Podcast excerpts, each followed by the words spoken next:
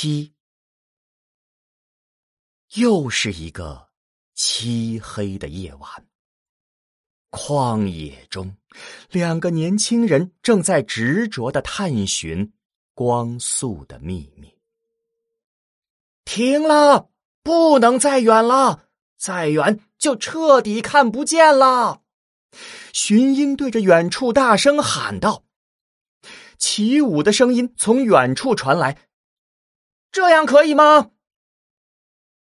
寻音半蹲着身体，聚精会神的在一块半透镜后面仔细观察，然后大声喊道：“镜子再正一点点，好，停，放稳了，不要再动了。”在半透镜的前面是一架自制的。手摇齿轮，寻音摇起手柄，齿轮开始旋转。寻音眼睛一眨不眨的盯着看了良久，脸上渐渐露出了笑容。他站起身，对着远处喊道：“起舞，你过来看。”起舞一阵风似的回到寻音身边，半蹲下来，凝神细看。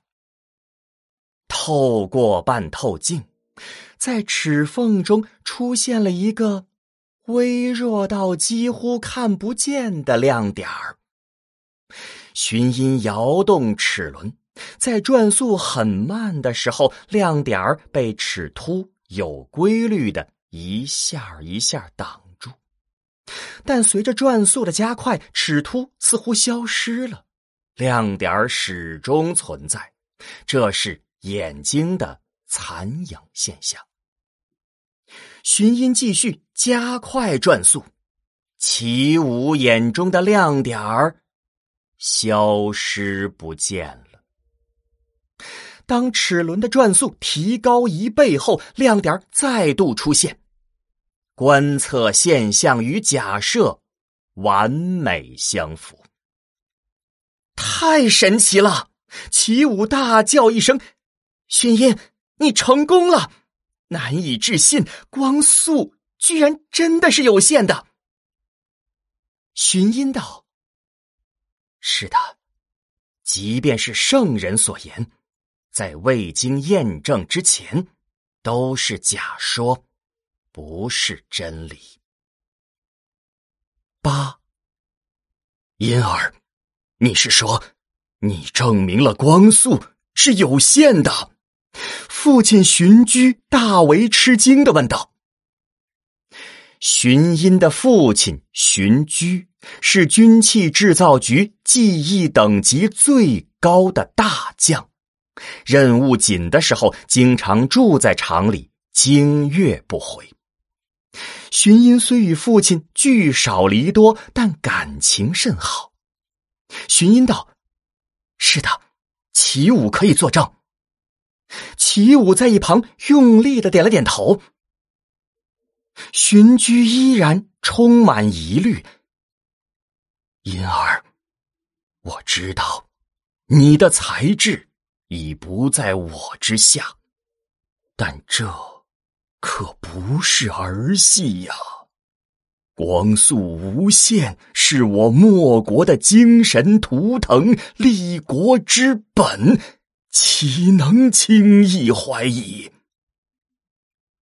荀音道：“孩儿以为，无论何人之言，如若没有证据，皆可怀疑。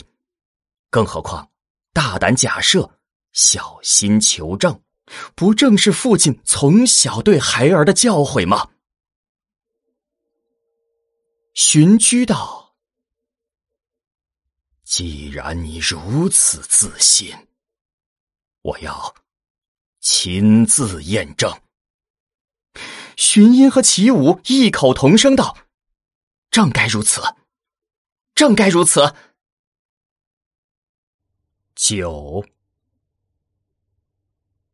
黑夜中，寻音摇动齿轮，寻居在半透镜后面，凝神观察。良久之后，荀居站直了身子，对荀音道：“或许你是对的，光速是有限的，但是银儿，你听为父一句，严守秘密，切勿外传。”荀音和齐武对望了一眼，露出不解的表情。荀居又道：“我莫国万民，皆以光为图腾，自幼背诵‘光速无限，国运无限’。”若你宣扬光速有限论，恐被斥为异端邪说，惹祸上身呐！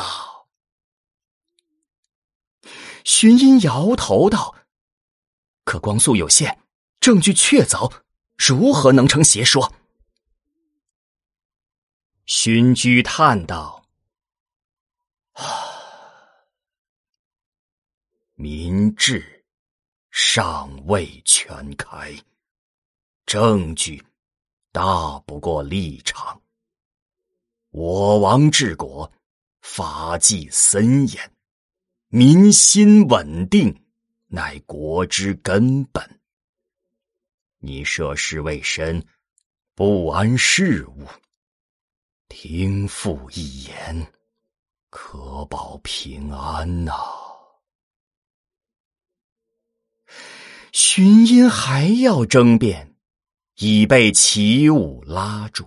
齐武道：“伯父所言甚是，我定会劝阻荀音的。”十，但荀音终究还是没有忍住，有意无意间，他将齿轮测光速的方法悄悄告知了一些好友。随着时间的推移。寻音的光速测量法悄悄在莫国的市中流传，更有一些动手能力极强的人复制出了寻音的器具，重现了实验结果。光速有限学说在民间悄悄传播，终于传到了女王和墨元的耳中。寻音乃一介草民，竟敢妖言惑众，妄议国本。当以鞭刑惩戒。女王怒道：“莫金陪在身旁，大气不敢出一声。”莫元道：“我王息怒。据我所知，荀音乃我国大将荀居之子，自幼聪慧过人，其母姬平。”乃眷村算学教师，他们皆非普通草民。女王道：“先生难道也相信他的邪说？”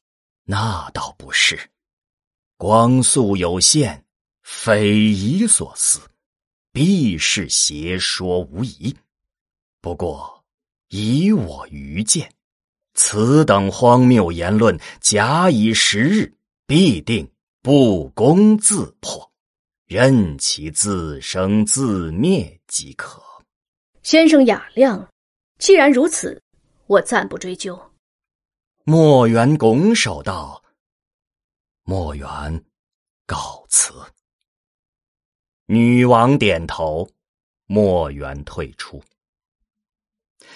女王望着墨元远去的背影，若有所思。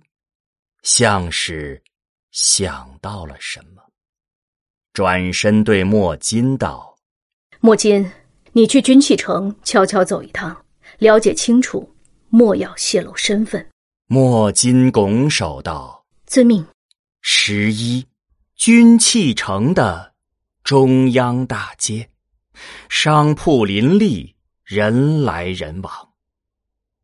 在一间沿街的商铺边。立着一面旗子，上书一个大字“算”。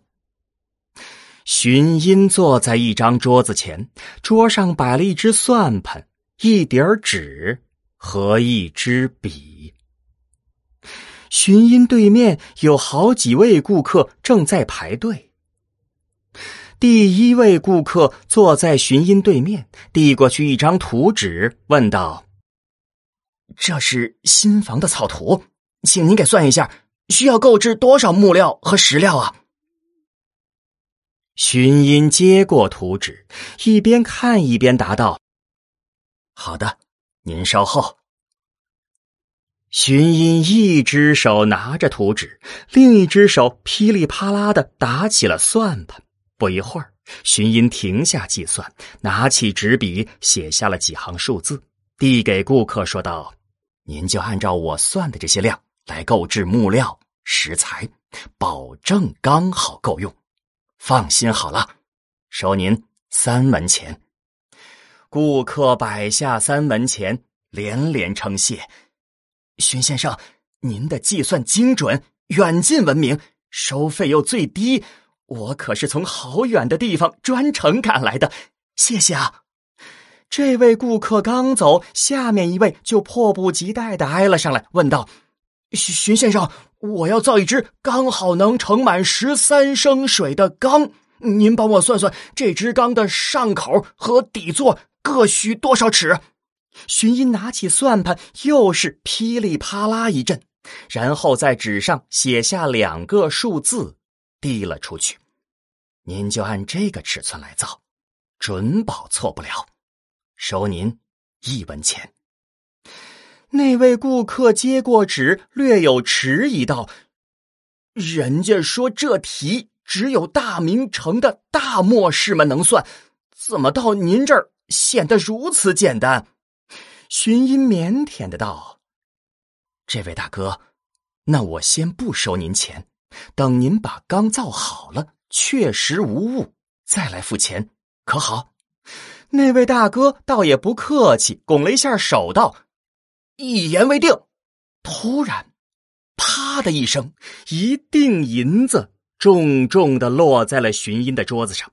几个粗壮汉子拥着一个老气横秋的中年人围了上来。那中年人道：“我也有三个问题，算出来，银子拿走；算不出来，自己砸掉招牌，关门歇业。”荀音一看，此人正是远近闻名的公孙算师。连忙拱手作揖，客气的道：“公孙算师，您是前辈，晚辈岂敢班门弄斧？”公孙仇翻了个白眼儿道：“呵，既然开门接客，便一视同仁，为何不敢？”边上几个粗壮汉子上前一步，虎视眈眈的看着荀音。荀音略一迟疑，低声道：“敢问公孙算师，您有何难题？”我家有一杆，横着进门，杆比门长出四尺；竖着进门，杆比门高出两尺。若斜着进门，不多不少，刚好进门。问门宽高几尺，杆长几尺？此时，荀音的铺子前已经围满了看热闹的人群。公孙仇话音刚落，荀音便答道：“门宽六尺，高八尺，杆长一丈。”公孙仇轻哼一声，继续问道：“我需要做一大一小两个水桶，若大桶打水五次。”小桶打水一次，刚好盛满三升的水缸；若小桶打水五次，大桶打水一次，刚好盛满两升的水缸。问：大小水桶各该几升？荀音不慌不忙，拿起手边的算盘，略一思索，飞速的拨起了算珠。片刻之后，荀音在纸上写下两个数字，递给公孙仇。公孙算是，大桶。二十四分之十三升，小桶二十四分之七升，可满足所需。公孙仇的神色中闪过一丝惊讶，他知道这可能难不倒荀音，但没想到那么快。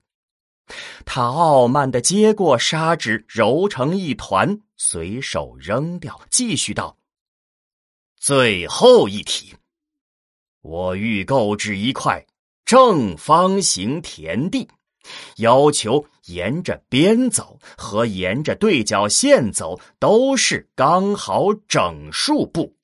问：边长多少步？公孙仇说完，傲慢的看着荀音。此时，边上围着的人群开始窃窃私语。人群当中有一人灰衣。束身，腰悬宝剑，头戴斗笠，面蒙纱巾，双目炯炯，盯着荀音。荀音沉默了片刻，答道：“此题无解。”人群中发出一些失望的声音。公孙仇冷笑道：“呵呵，既然解不出。”那你还有何脸面开算铺？自己砸了招牌，回家种田去吧。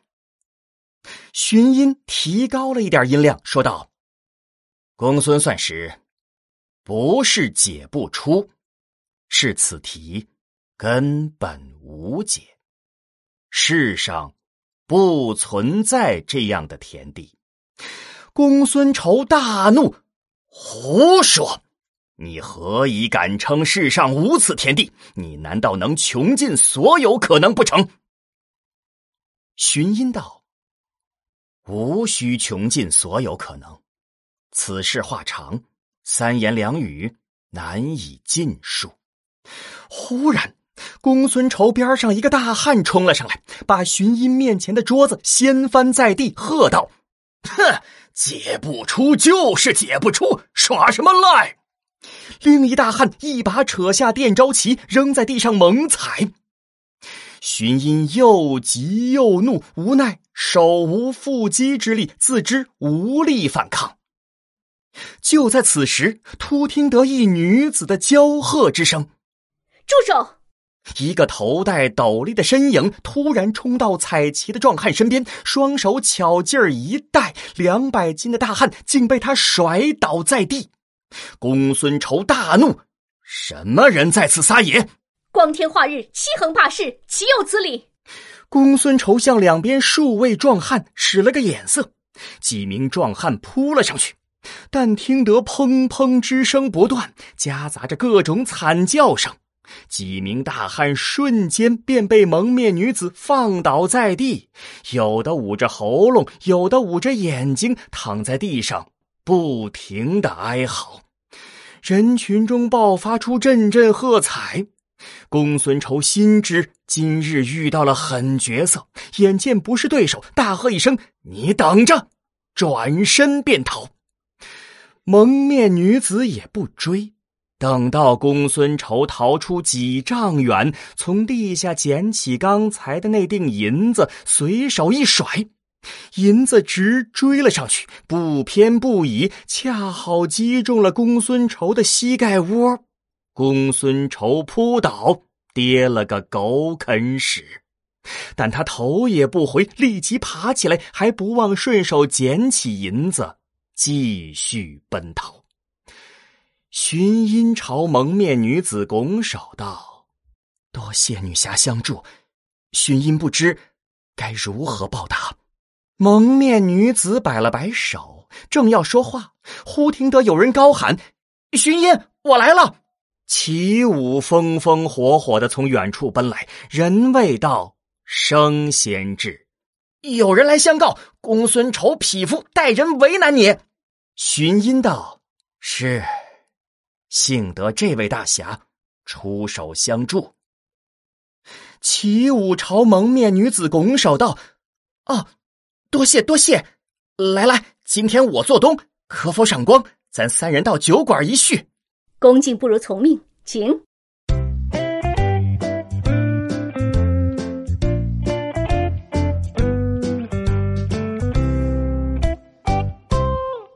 本周二中午呢，我们正式发布了《寻觅自然二》的一集，叫《探秘寒武纪》。截止到现在，也就是周六的中午，大概是四天的时间吧。呃，全网二十多个平台加起来呢，播放量大概是七十万左右。呃，那播放量排名前三的呢是头条，包括今日头条和西瓜视频啊，这两个数据量是一样的，加起来呢大约是二十万。还有腾讯系，也就是腾讯视频和腾讯新闻呢，加起来呢大概十万。知乎呢大概有八万。B 站的表现呢很一般啊，我感觉我的影片在 B 站上普遍的播放量都比较低。客观的说呢，一个四十多分钟的长片啊，有些平台发的呢甚至是一点五小时的一个长片，那能在不到一周的时间有这个播放量，就是四天的时间啊，那可能对于大多数其他自媒体来说呢，已经算是很不错了。但是我觉得对于我们这个投资体量和耗费的精力的体量的嗯片子来说啊，这个播放量我就不太满意了。那这个可能就是我们现在面临的最大的困难，就是付出的时间精力和获得的关注度，它之间的落差呢是非常大的。要知道，我有时候一个晚上我做一期谈谈热点的节目，就一个晚上就做出来了，一周就能有几百万甚至是上千万的播放。但是像《寻觅自然》这样的精品节目呢，因为没有新闻热点属性，所以呢它的播放量的增长呢就是比较缓慢的。